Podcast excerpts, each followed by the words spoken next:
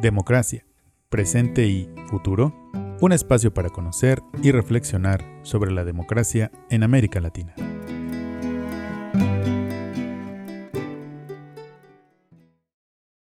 Pues mi nombre es Javier Rodríguez Franco, soy politólogo hispano-venezolano con una cierta eh, trayectoria en el ámbito académico, en el ámbito activista y también en la, empresa privada. Eh, me especializo pues en parlamentos eh, desde hace muchos años y como venezolano también soy crítico y analítico de la democracia en América Latina. Hola, bienvenidos al episodio número 2 del podcast Democracia 21. Estamos muy contentos de compartirles nuestro primer episodio de contenido. Recuerden que para mantenerse en sintonía con nuestros episodios, pueden suscribirse aquí, en Spotify, y también seguirnos en nuestras redes sociales, Facebook y Twitter, donde nos encontrarán como Democracia 21. Para nuestro primer episodio de contenido platicamos con el maestro Javier Rodríguez Franco, cuya trayectoria académica, profesional y activista nos aportará una visión crítica, pero enriquecedora, sobre la democracia.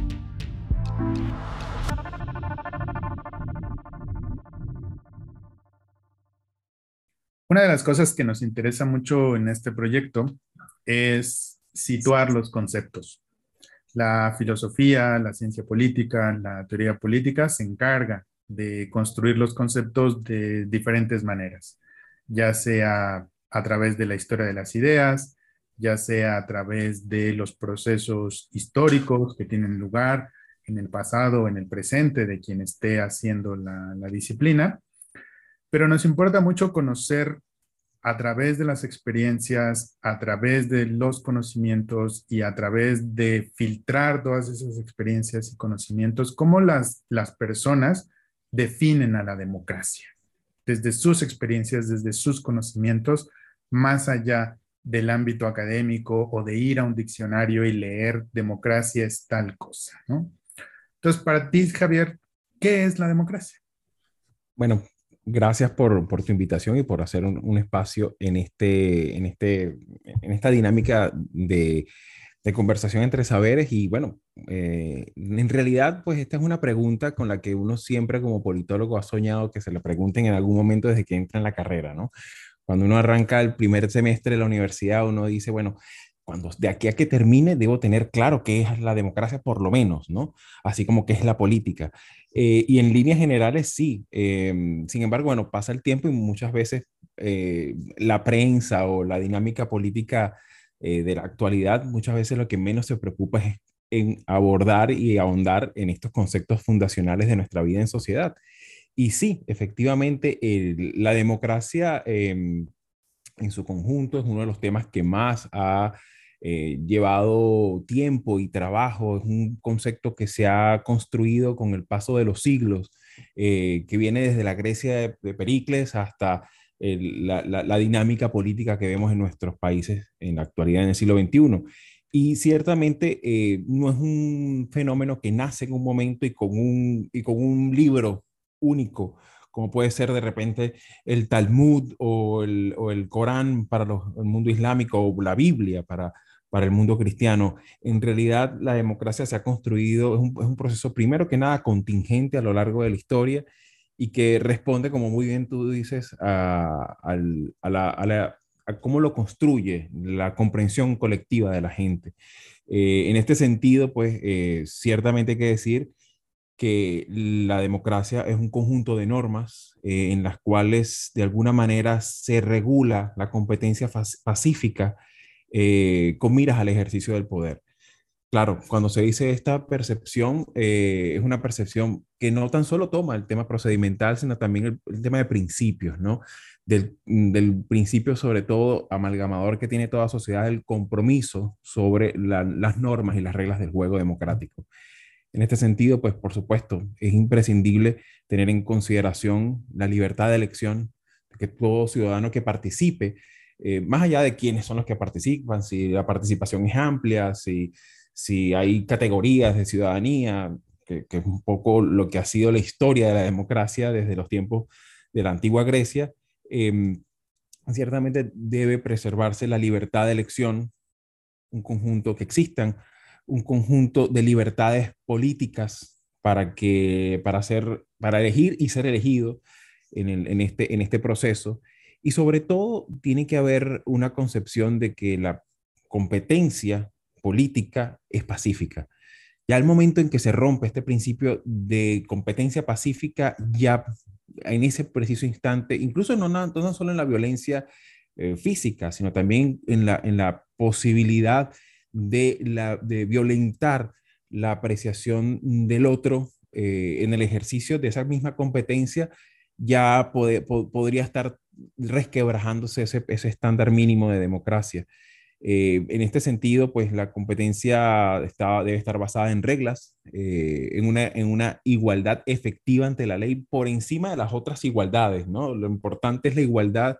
lo fundacional, lo necesario, lo imprescindible para una democracia es la igualdad efectiva ante la ley. Eh, y además de esto, tener dos concepciones muy claramente definidas, que debe haber mandatos finitos, es decir, con un, con una fecha de, fin, de culminación del mandato de la administración, y por otra parte, el principio de la pluralidad y respeto a las minorías.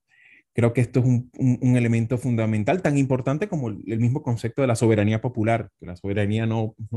que es un poco ya un devenir histórico de muchísimos siglos y que de alguna manera explican la importancia de,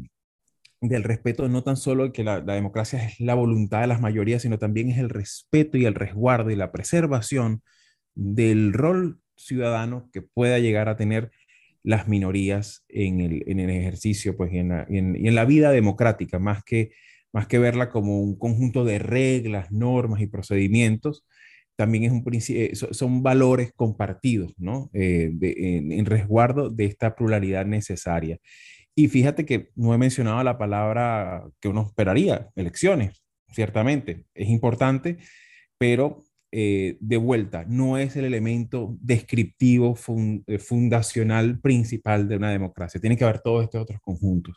de, valores, de principios y de realidades. Ciertamente, no hay democracia sin partidos, no hay democracia sin normas, no hay democracia sin paz ni libertades tampoco hay democracia si no hay igualdad efectiva ante la ley, así como tampoco podemos hablar de una igualdad cuando la, mayoría es la que impone hegemónicamente su, perspectiva del mundo.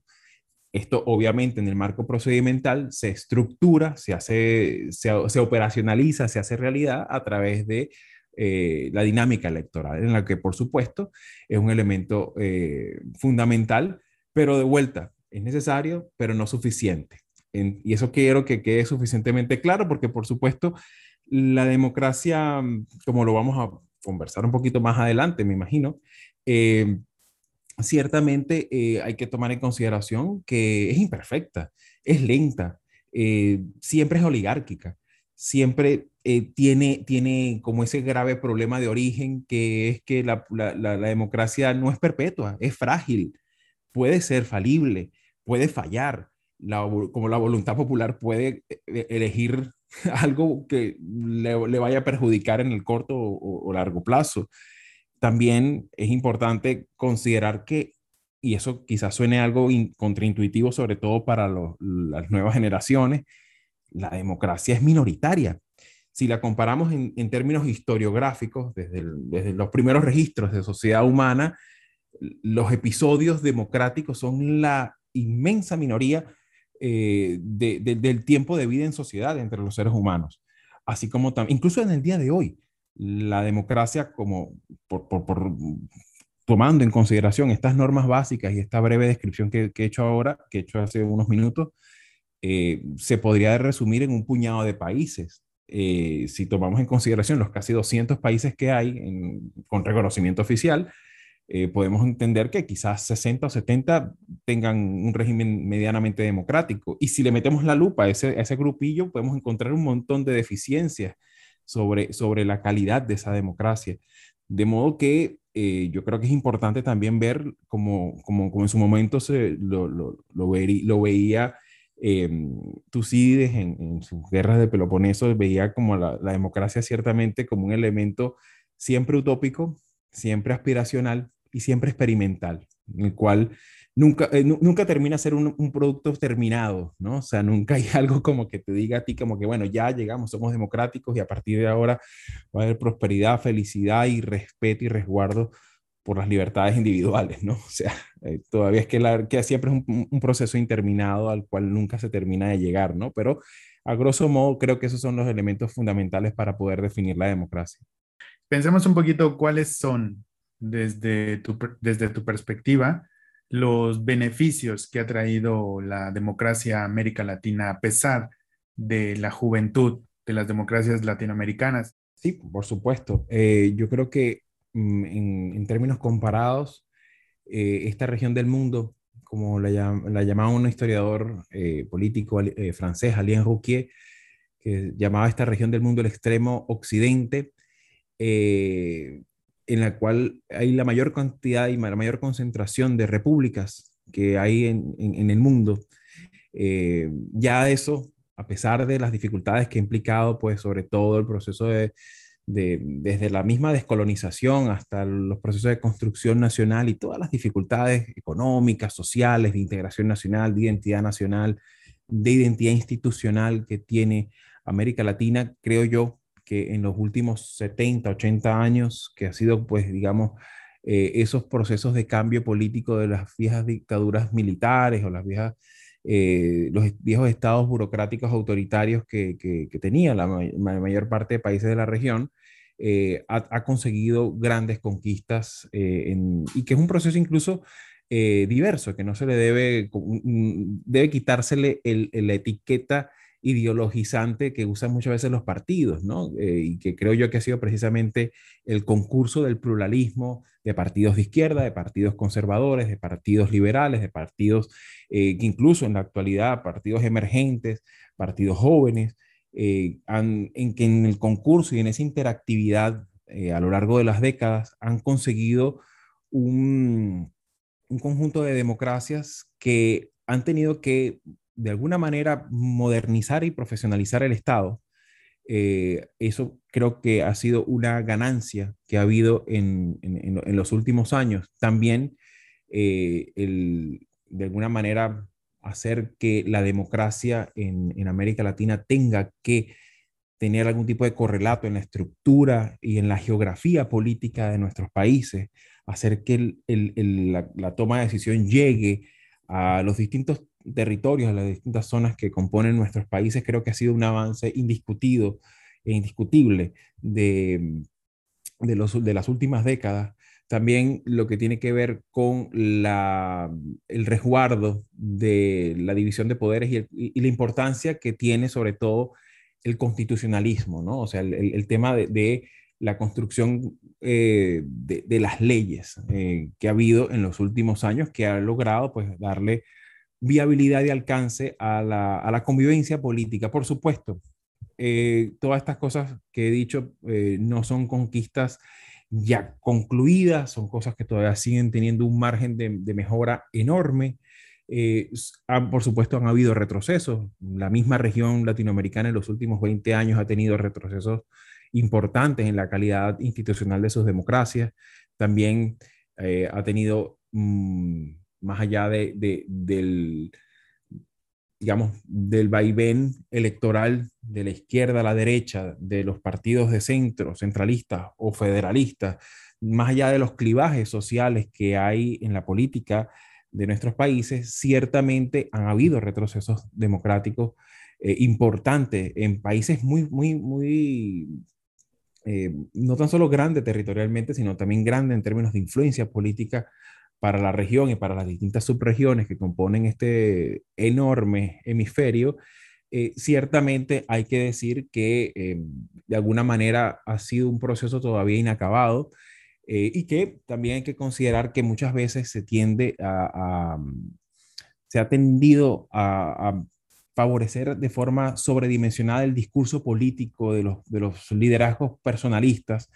y que eso ha, hecho un daño enorme, sobre todo a la institucionalización por lo menos de los partidos, a la institucionalización también de las, de las propias eh, organizaciones de la sociedad civil y también ha, manejado una, una forma muy absurda de simplificación de la complejidad eh, la valiosa complejidad que tiene el mismo proceso de la construcción democrática de los últimos 70 años, que es que precisamente ese discurso político eh, muchas veces engañoso, ficcioso, manipulado, de decir que la democracia también va a producir desarrollo económico, que también va a repartir la riqueza, que también va a, mejorar los estándares de vida, que van a hacer que, que, por simplemente poder elegir, eso va a hacer que llegue la inversión internacional, nos va a colocar en el mundo. Eh, ese tipo de, de, de, discursos muchas veces acrobáticos, muchas veces eh, mágicos, eh, por supuesto, tiene un enorme componente de degradación de la democracia y genera clientela, genera mm, paternalismo, genera una cantidad de, distorsiones de organización social que en la práctica a veces ha, jugado en contra de la propia democracia, porque la gente de alguna manera cuando ve que, bueno, ya votamos por este tipo o, por este movimiento, o por este partido, y seguimos siendo o igual o peor que, que, antes. Seguimos siendo pobres, seguimos estando aislados, seguimos teniendo los mismos problemas de, de, de, clivajes internos. Y esto no es, una, eh, no, no, es lo que nos prometieron. Y, y, el problema es ese, que muchas veces el liderazgo, el hiperliderazgo presidencialista de, nuestros, eh, de muchos de nuestros dirigentes y gobernantes en los últimos años ha distorsionado esta idea del progreso y ha distorsionado la idea también de la propia democracia. La ha puesto como, como una cuestión, como una, como una atribución para repartir equitativamente la riqueza y esto es algo muy peligroso porque distorsiona el valor del trabajo, el valor de la propiedad, el valor de las libertades individuales y colectivas y lo más grave aún, distorsiona el sentido de la democracia en el sentido sobre todo de preservación de la paz, y de construcción de espacios de respeto a las diversidades.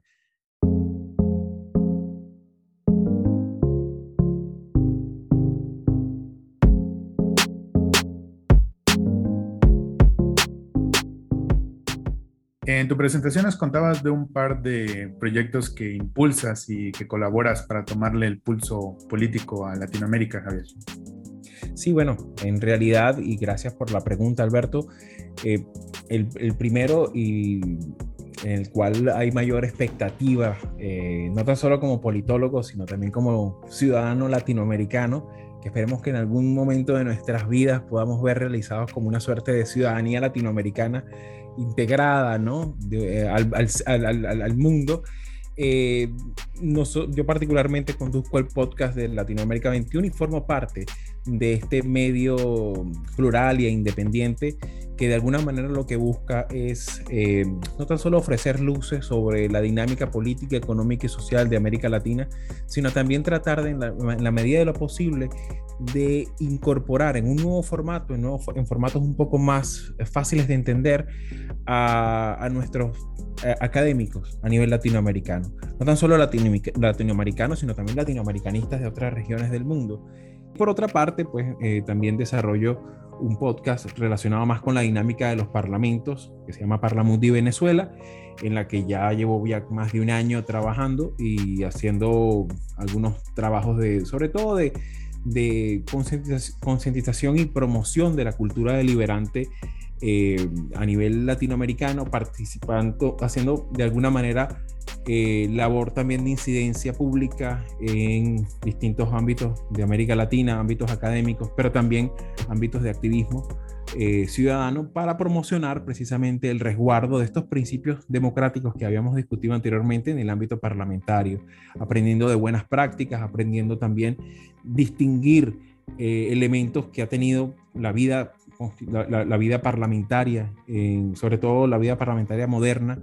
cuáles son esos elementos importantes que debemos preservar eh, en nuestras democracias, en nuestros congresos, en nuestros parlamentos o asambleas legislativas y de alguna manera aprender también de cosas interesantes y que muchas veces son desconocidas, como por ejemplo los avances que se han,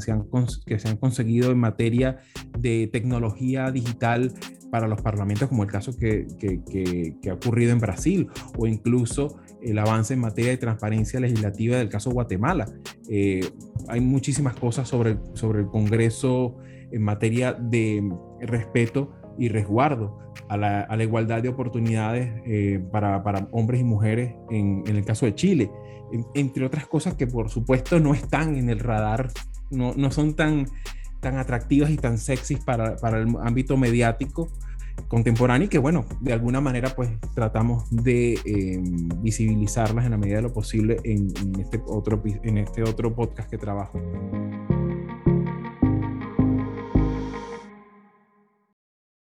Una cosa que es impresionante cuando, cuando lo reflexionas es que cuando uno empieza a mirar la historia, sobre todo de los países de Occidente, y que te empiezas a dar cuenta que la primera ola democrática es de 1945, y por supuesto el ritmo de la vida, decir 1945 es como decir la prehistoria, pero en el tiempo de la historia de la humanidad, 1945 no han pasado ni 80 años. Claro. Entonces, hay un fenómeno muy curioso, al menos desde mi punto de vista, que nosotros hemos naturalizado la democracia como si la democracia hubiese sido el régimen político por excelencia de la humanidad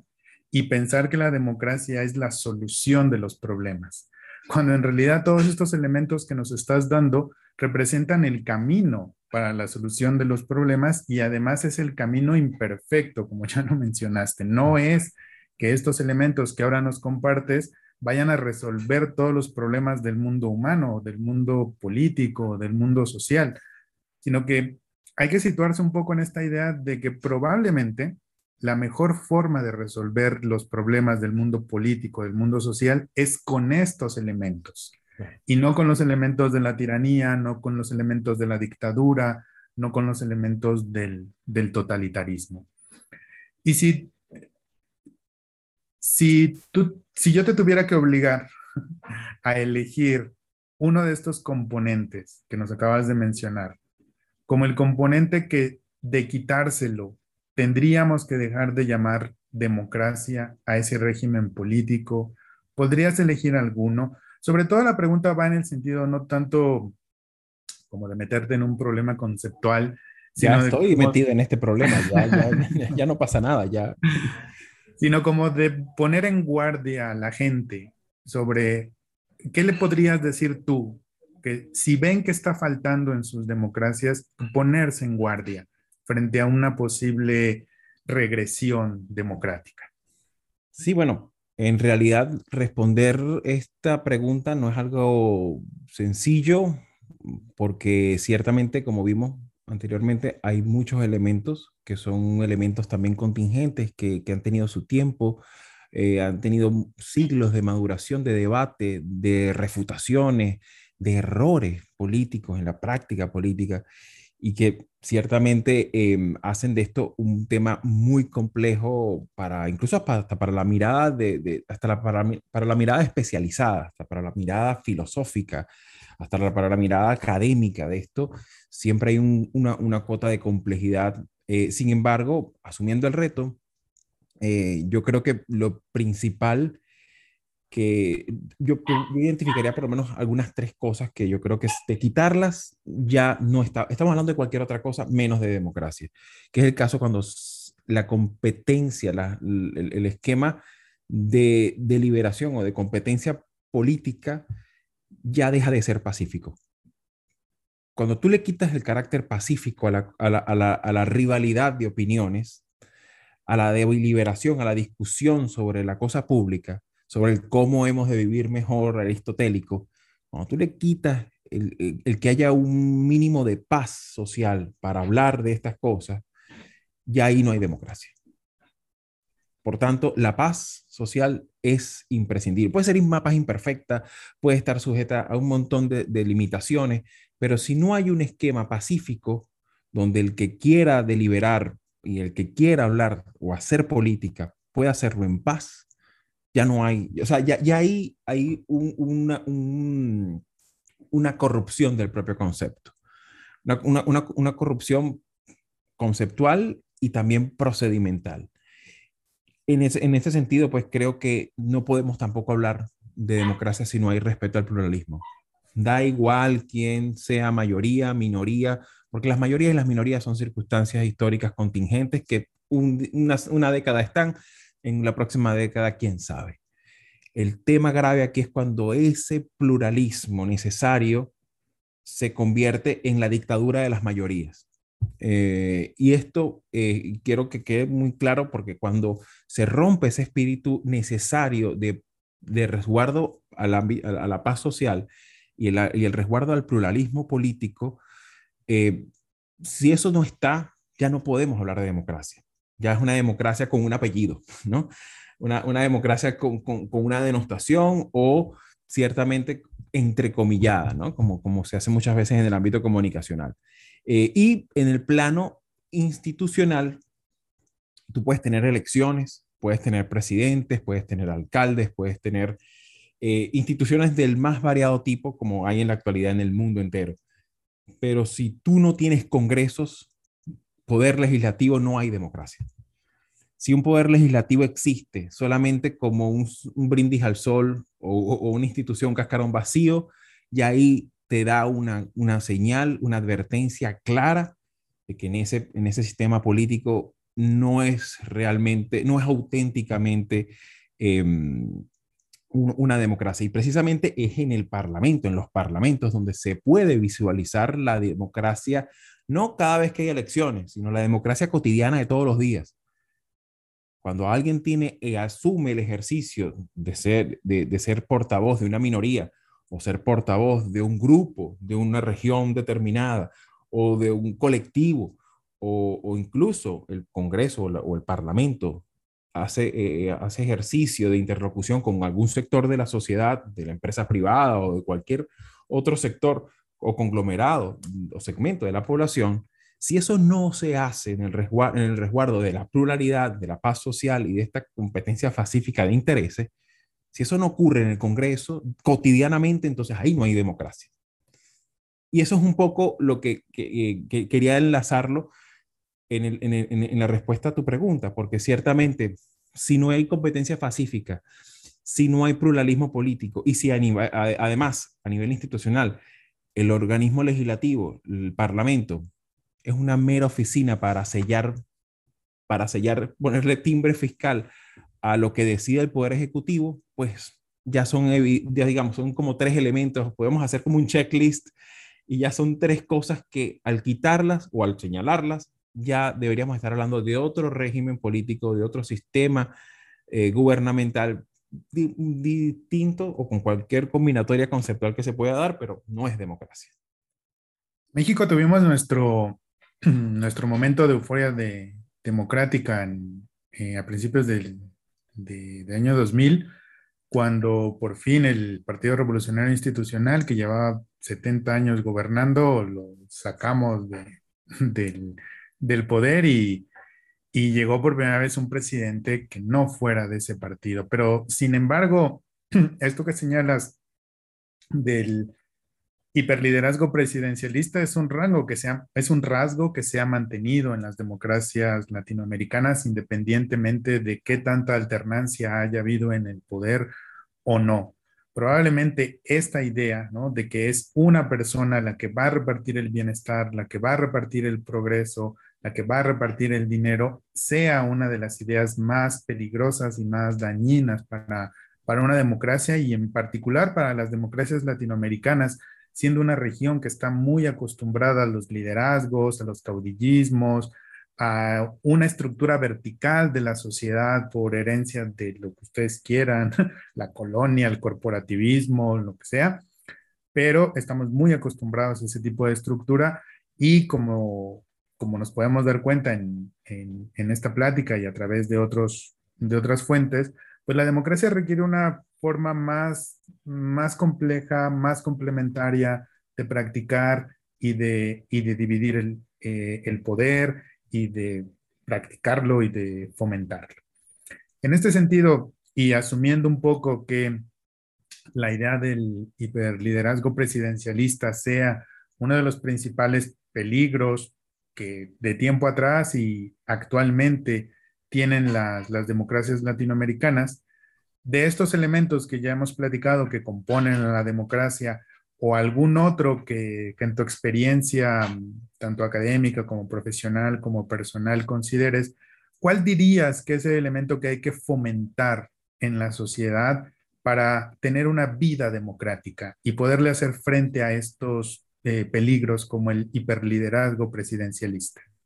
Sí, sin duda. Eh, yo creo que eh, atendiendo a tu pregunta, esta cita un poco más, más, más fácil de, de responder.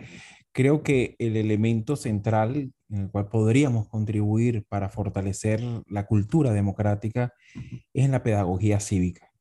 Eh, sin lugar a dudas, eh, yo insisto, no entiéndase bien, no en la educación pública,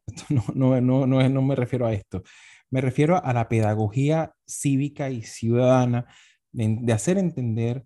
que las instituciones públicas son públicas, primero que nada, no son privadas, no les pertenece a ningún partido. La información pública, los presupuestos, los anteproyectos de ley,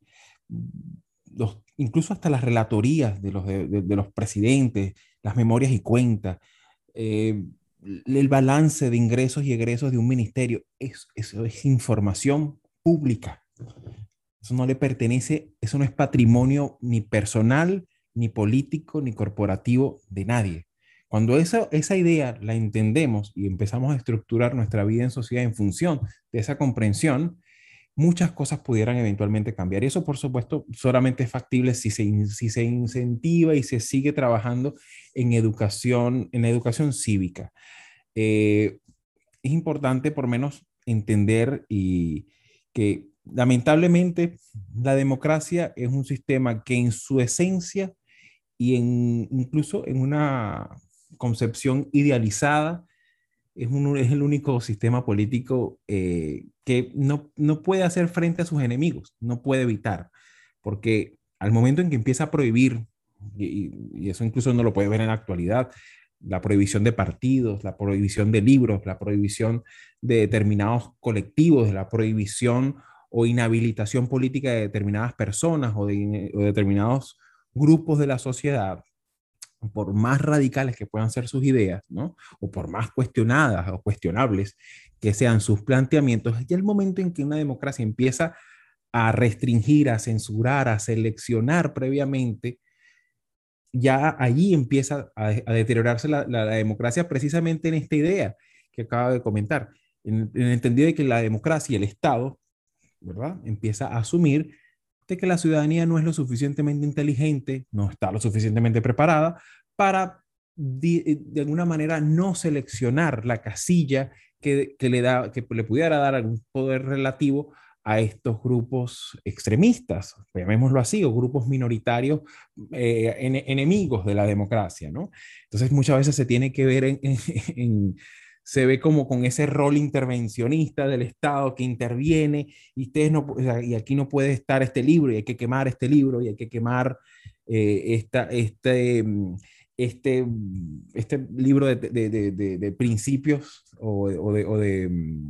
o estatutos y hay que prohibir este partido, hay que legalizar este partido. Y eso, y eso lo vemos no tan solo en América Latina, se ve en, en la Europa contemporánea, lo vemos en Alemania, lo vemos en Austria, lo vemos en, en, en, en el Reino Unido, lo vemos en España, lo vemos en Italia. Es decir, eh, cuando la democracia se asume que es primeramente patrimonio del Estado, y ahí hay un elemento pernicioso del propio concepto. Cuando la gente cree que eso es algo que le pertenece única y exclusivamente al patrimonio estatal, y no es así.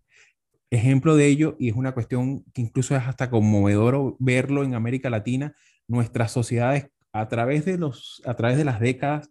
ha desarrollado un tejido valiosísimo de activismo eh, al margen de los partidos, de activismo no gubernamental, pero también de grupos pequeños, de empresarios, comerciantes, gente normal, gente normal que ha sabido eh, organizarse y hacerle frente a esa distorsión de del, del, Estado en la intervención a la, a la dinámica, a la dinámica social de toda, de toda y, sobre todo a, la, a, lo que para el Estado es la democracia, ¿no? Eh, de modo que yo lo que sí creo que en, en la medida de, de, mientras más haya educación cívica, de valores, de principios y de resguardo al patrimonio institucional que implica las instituciones públicas, a entenderlas como públicas, desde una plaza hasta la Biblioteca del Congreso, desde un, un, espacio mm, compartido del ayuntamiento o de una alcaldía hasta el propio palacio presidencial, si eso no se entiende, como que es de cada uno de, las personas que componen el, cuerpo social de todo país, de todo Estado, hasta que eso no se entienda, pues lamentablemente la democracia siempre va a estar bajo amenaza. Y creo yo que eso sería el, el principal elemento sobre el cual debería eh, trabajarse, no como una iniciativa estatal o de un partido político, sino que una iniciativa que se preserve y se resguarde por todos los, ciudadanos en el marco de sus diferencias, en el marco de su diversidad de, profesiones, de acciones. Creo yo que en el caso de América Latina podemos tener innumerables eh, experiencias de éxito donde la sociedad civil organizada ha logrado grandes avances, grandes conquistas eh, por sus propios medios. Eh, y que claro, ciertamente lo que esto viene a, decirnos es que los ciudadanos podemos más que los partidos. Los ciudadanos podemos más incluso que el propio Estado. Porque en ese, en ese sentido, mientras nosotros eh,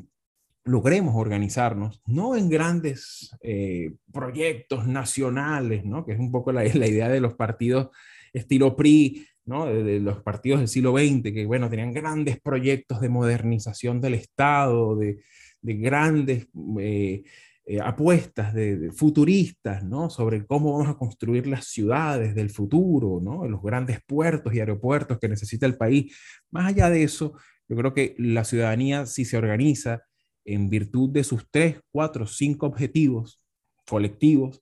y se le empodera, se les preserva, se les da las herramientas, se le da la formación ciudadana, que no es tampoco un, una labor que tiene que venir de los partidos o del Estado, puede ser incluso las mismas universidades, los mismos, los mismos activistas, la misma, eh, los mismos ciudadanos podemos ayudarnos entre ciudadanos. Cuando nosotros entendemos esa capacidad transformadora que podemos tener al, al asociarnos, al organizarnos y al hacer, ahí empiezan a cambiar las cosas, empieza a, a ocurrir esa, esa, esa, parte mística y mágica que tiene la, la democracia.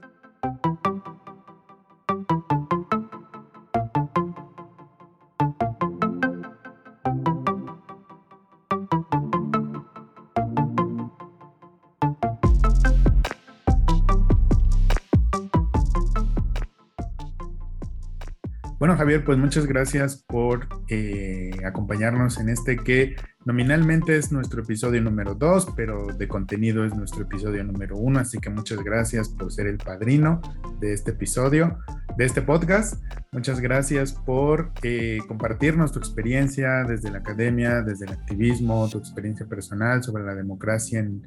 en, en, en Latinoamérica. Y bueno, esperemos que no sean ni la primera ni la última vez que platicamos contigo. Muchísimas gracias, Alberto. Bueno, para mí es un honor enorme pues formar parte de este, de este esfuerzo que están realizando tan valioso, tan importante y tan oportuno. Y con muchísimo gusto pues eh, para, lo que, para lo que sea necesario. Para las personas que, que, estén interesadas en el trabajo que hago pues me pueden seguir en cualquiera de las redes a través de arroba xfranco22 y con mucho gusto pues formamos parte también de la conversación sobre estos asuntos y con muchísimo gusto también, Alberto, eh, en lo que pueda colaborar más adelante en otros formatos, con muchísimo gusto cuenta con mi participación. Muchísimas gracias una vez más.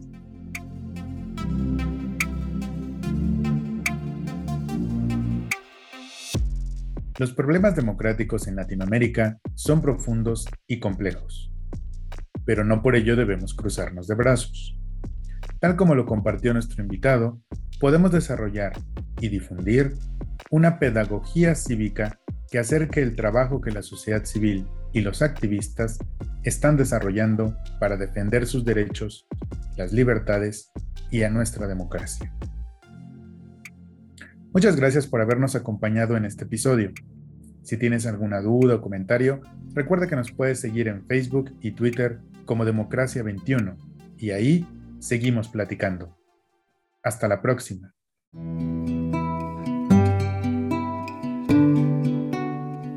Democracia, presente y futuro. Un espacio para conocer y reflexionar sobre la democracia en América Latina.